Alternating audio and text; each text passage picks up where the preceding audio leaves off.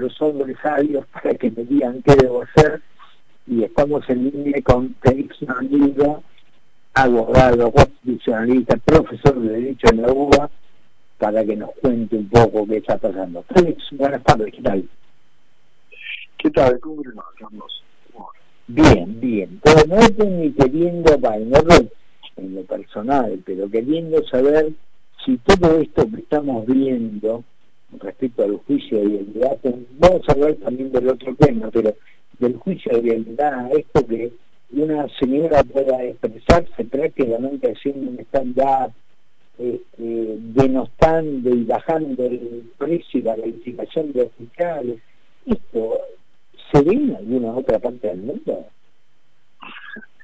Y no sé, no sé si se ve, seguramente se debe ver muy poco, bueno, probablemente en los países populistas, en los que los destinos del país son conducidos por estos narcisistas megalómenos, megalómanos que se creen más que la norma misma y que creen que no tienen límites, que dicen que los únicos límites que tienen son los que el pueblo le marca.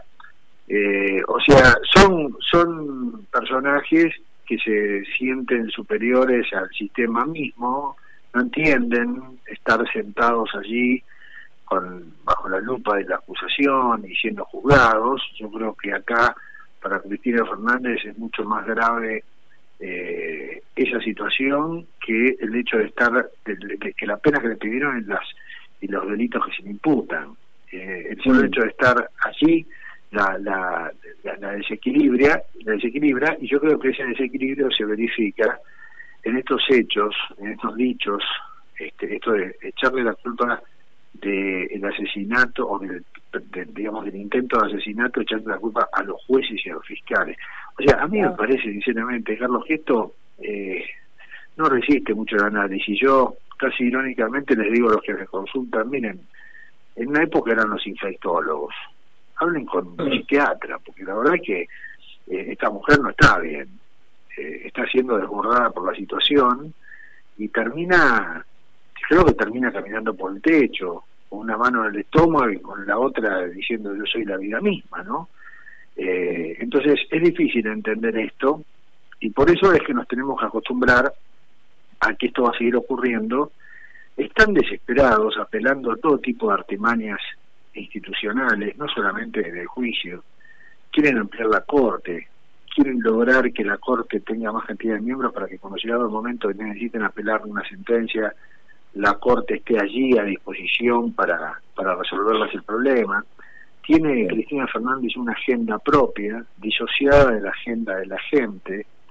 Eh, sabe que tiene un grupo de fanáticos irracionales que, que, que, que están con ella pase lo que pase, digan lo que digan los jueces, digan lo que digan los fiscales, y otra parte de la sociedad, que creo yo que tiene la sospecha muy muy fundada de que esta mujer ha cometido todo tipo de fechorías, y así la sociedad marcha partida, no dividida, partida, en, en dos sectores irreconciliables, y yo en este sentido creo que aquellos que hablan de cerrar la grieta, en realidad lo que me parece que tienen que analizar es no se puede cerrar una grieta con, una secta mafiosa.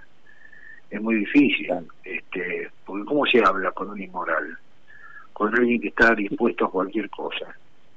Y Además, se habla desnudando, desnudando Félix las verdaderas intenciones cuando el senador Mariano dice si quieren recuperar este, la tranquilidad hay que parar con el juicio, eso es eso, digo, pero de acá a no, Bueno, eso claramente no solamente pone en evidencia de que, de que ellos eh, están dispuestos a negociar únicamente si se frenan todas las acusaciones y, los, procesos contra Cristina, sino que además cuando hemos escuchado hablar a los senadores y fundamentar el por qué necesitan ante la Corte, nunca, este, más allá de los fundamentos en la exposición de motivos del proyecto, que es necesario agilizar la corte, que es necesario que aumentó la población y que por eso tiene que haber más jueces en la corte, un delirio que, que no resiste menor análisis, pero cuando se los escucha hablar, por lo menos en los fundamentos reales, ellos lo que dicen es que con esta corte no hubiera habido un rechazo del Consejo de la Magistratura, con esta corte no, no, no hubiera pasado esto, no hubiera pasado lo otro. Ahí están, ahí, ahí están diciendo exactamente para qué quieren ampliar la corte.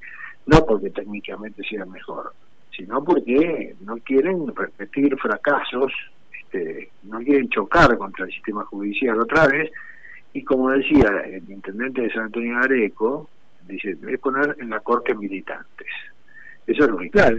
imagínense, ¿no? Este, Absolutamente, clarísimo. Ahora, la, sí, Yo digo, el, el tema que usan medias verdades, porque cuando dicen la justicia no está bien, hay que mejorarla, de repente hay muchos que coincidimos, pero la justicia para el ciudadano de a pie, donde no esté esto de liberar presos a cada rato, violadores, asesinos, esto que ni siquiera es garantismo, sino que directamente es que nadie tiene que, pagar la culpa, nadie que pagar por lo que hace. Esa es la justicia que a la gente, no como lo dice. Bueno, digamos, el país, en el país hay una justicia eh, nacional, federal, y una justicia local, común y ordinaria, que corresponde a las provincias. Los jueces que se dedican a, resolver los asuntos vinculados con los delitos que a la gente le importan, los homicidios, los robos, este, las violaciones, los problemas de la gente con, con los menores, que si son imputables, que si no son imputables, los motochorros, bueno, todo eso tiene que ver con la justicia común y ordinaria, y todo eso se resuelve a nivel local, es decir, si se quiere modificar o si se quiere reformar la justicia para que esas causas eh, vean eh, resoluciones más satisfactorias, bueno, hay que avanzar, en realidad son las provincias que tienen que resolverlo. El gobierno de la nación lo que puede hacer es modificar, por ejemplo, la ley nacional, el código penal, ¿no? En todo caso, o la ley o, la imputabilidad de los menores. Después las provincias tienen que ajustar la marca a nivel local con los códigos de procedimiento, con este, una mejor organización de la justicia local. A nadie le importa mucho la justicia federal, si bien es cierto que en la justicia federal hay temas dolorosos como el narcotráfico, como por ejemplo, no sé, el contrabando, por ejemplo, estas causas que involucran a funcionarios, que eso desde ya importa, pero a la gente le importa mucho más el delito común, que si no llega a la corte. Esa cosa no llega a la corte. pero por eso digo, ahí está la mentira la mentira y la trampa, hacerle creer al ciudadano que se está ocupando de la justicia que le importa y no es así, ¿no? Bueno, exactamente, por eso me parece que cuánta gente sabe los temas en los que interviene la Corte Suprema, son pocos. Y sin embargo, esta gente bate el parche de que la justicia está como está por culpa de estos cuatro, dicen mafiosos, lo califican de mafiosos, ahí Parrilli, este, y poniendo términos que son descomunales, y este y justamente por, por haciéndole creer a la gente que gracias a esos jueces eh, tiene, la gente tiene la inseguridad que tiene. Y eso como usted dice es engañar vilmente a la sociedad. Pero ellos, ellos le hablan a un pueblo ignorante ellos le hablan a un pueblo ignorante y fanatizado. Entonces es un pueblo es un sector que compra todo lo que dicen. Y por eso Cristina Fernández ahora puede decir que la culpa del presunto del atentado fallido la tienen los jueces y ahora todo el kirchnerismo va a salir a decir con, con un disciplinamiento notable y esto de que reconocerle a Cristina ese liderazgo increíble bueno, todos ahora a partir de mañana salir, van a salir a decir que efectivamente que la culpa la tiene este, el Poder Judicial porque si no hubiera hecho esto. O sea el actuar del Poder Judicial avanzando sobre la corrupción es para ellos una manera de generar odio y genera violencia bueno, estamos estamos en un problema, este hay que preguntarle a un sociólogo, a un psiquiatra, qué sé yo, es complicado, ¿no? Responde que por más que ejerza el caso de el cargo de vicepresidente y presidente del Senado y demás, que digamos las alocuciones que tiene por problemas personales, acusaciones personales como el juicio de vida, lo haga desde el marco de un despacho que nos pertenece a todos y que se utiliza para mi forma de ver como queriendo mostrar eh, yo soy más importante que no sé que los fiscales o los jueces es lo primero que se me ocurrió cuando aquella vez Cristina Fernández pidió la palabra y, e hizo su descargo del Senado de la Nación. Yo lo primero que dije, pero Eh, y esta mujer porque está usando las oficinas del Senado y las cámaras, eh, que todos pagamos nuestros recursos para resolver un tema personal. Pero eso lo podemos ver nosotros, que entendemos la separación entre el Estado y el gobierno, que entendemos la separación entre el gobernante, entre los recursos públicos y los recursos privados. Ellos entienden que, mm, al mejor estilo de Luis XIV, que el Estado son ellos. Y que lo, han dicho, no, lo han dicho muchas oportunidades. Ellos han dicho, la Plaza de Mayo es nuestra, eh, las calles son nuestras. O sea, tienen esa percepción de dominio de las cosas como si tuvieran escritura.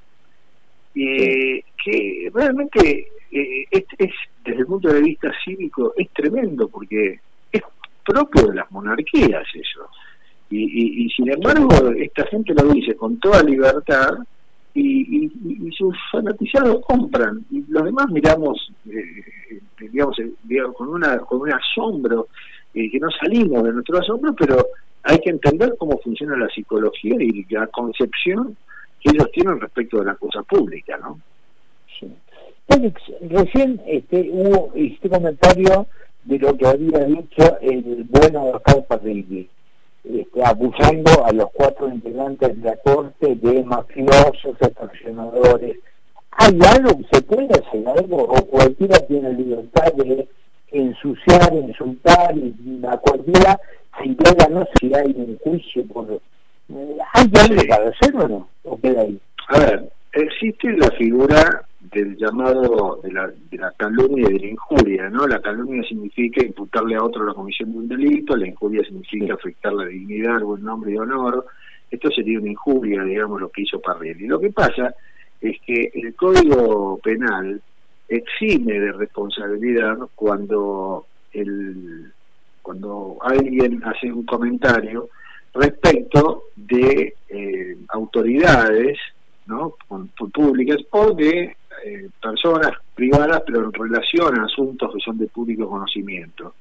Entonces ahí hay como causas de exhibición de responsabilidad y uno puede eh, decir este, cualquier cosa respecto de la actuación de los gobernantes y bueno este, es como que no hay no hay responsabilidad penal porque insisto basta que se trate de asuntos públicos o que se trate de autoridades públicas este, para que ahí eh, no haya... Y si, y si es entre privados, eh, la, la, exhibición de responsabilidad se puede dar, eh, inclusive para el periodismo, en la medida que se utilice el potencial, en la medida que se cita la fuente, bueno, en fin.